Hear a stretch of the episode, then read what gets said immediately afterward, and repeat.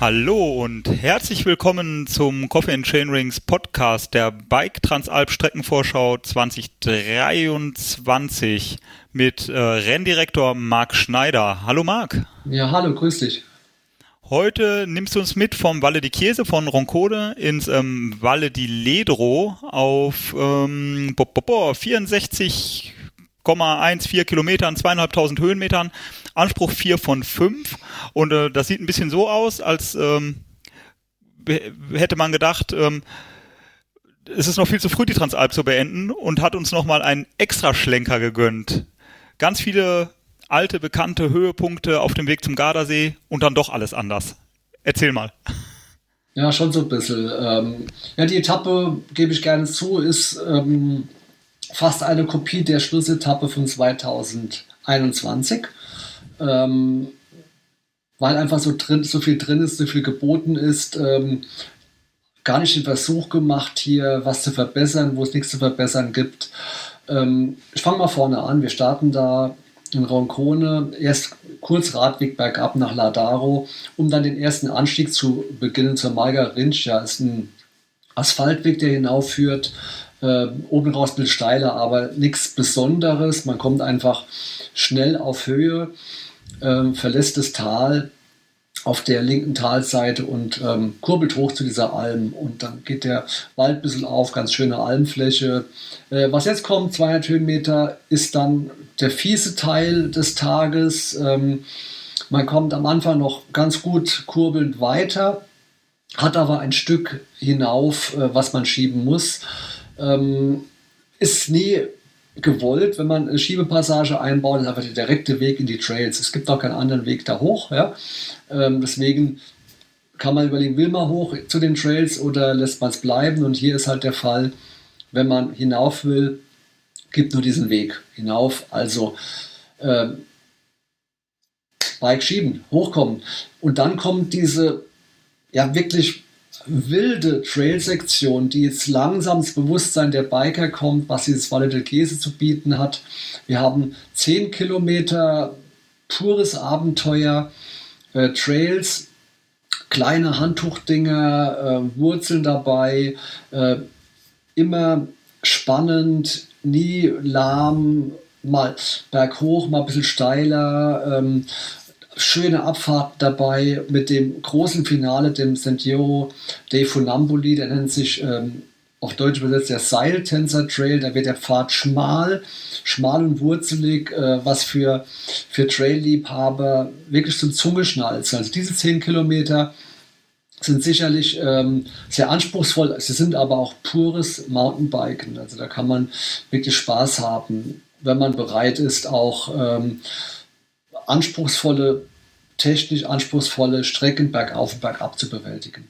Äh, toll zu fahren, definitiv. Ja, macht großen, macht großen Spaß, das Stück. Äh, Santiago di Funambuli habe ich in sehr guter Erinnerung. Ich hoffe, dass wir es ein bisschen trocken antreffen. Wenn es nass ist, erinnere ich mich, ist dieses erste Stück, das geht so ein bisschen am Hang, wurzelig, schon sensibel, was das, sind, die Kontrolle sind, anbelangt. Du sagst es, es sind hängende Wurzeln drin, definitiv, ja. Ähm, aber pures Mountainbiken muss äh, Obacht geben, vorausschauen, fahren, schauen, was traut man sich zu. Aber es ist schon, es ist tolles Mountainbiken, alles dabei. Natur, naturbelassenes Mountainbiken am Kamm äh, zwischen äh, Kiesetal und Letrotal. Die Abfahrt hinunter ist dann weniger technisch am Schotterweg, später am Asphaltweg, bis wir in Ciarno ins Tal kommen, am Lago d'Ampola, am Passo d'Ampola praktisch, den das Tal überqueren. Jetzt kommt ein absoluter ähm, Gardasee-Klassiker, die lange Auffahrt zum Tremalzo hinauf. Ähm, es ist viel Straße, aber äh, wir wollen ja hoch zu diesem absoluten Highlight. Äh, für mich ist es so ein so ein, ähm, da wird der rote Teppich ausgerollt. Das ist so ein richtiger Weltstar unter den Mountainbike-Spots der Trebalse. Und ähm, das Schöne ist, nach den ersten Höhenmetern äh, geht auch irgendwann, nach zwei Drittel der Strecke, geht auch der Wald auf und man kommt in diese wirklich episch schöne Region der Gardasee-Berge. Jeder kennt es, der schon mal da war. Und da oben ist es halt ähm, am schönsten. Es sind diese diese grauen grauen Spitzen, die aus dem, aus dem grünen Hängen hinaufragen in circa 2000 Meter Höhe. Wirklich ein ganz zerklüftetes Bild abgeben. Und da oben ist dann auch der Passo Tremalzo auf ca. 1900 am Pass oben dieser Tunnel.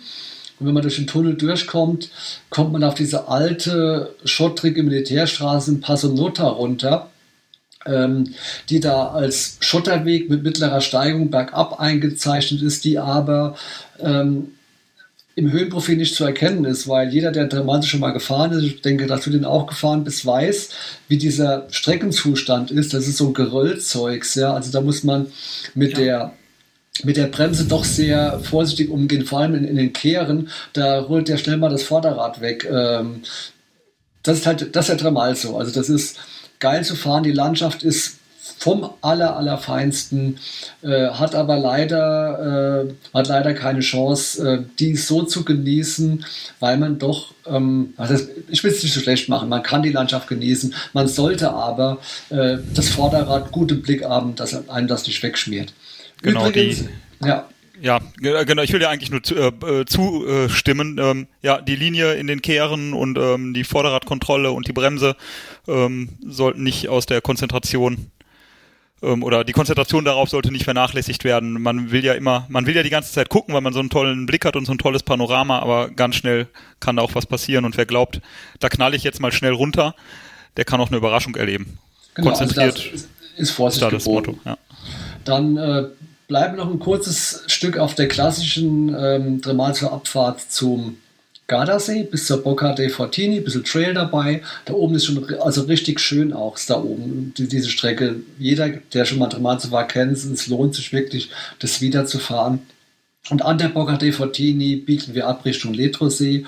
Keine Trails mehr, aber schön angelegte Waldwege, die hinabführen, zwischendrin Blicke auf den Lago di Letro und äh, kommt dann am Seeufer raus und fährt die Uferstraße mit einem kleinen Abstich auf dem Schotterweg ähm, zum, ähm, das ist das äh, Nordufer, ähm, nee, das ist das, ähm, Entschuldigung, muss überlegen, das Westufer vom Letrosee, wo dann das Ziel ähm, der der Etappe ist. Ähm, auch wunderschön gelegen, viel kleiner als der Gardasee, aber er hat auch seinen Reiz, weil er mitten in den Bergen liegt.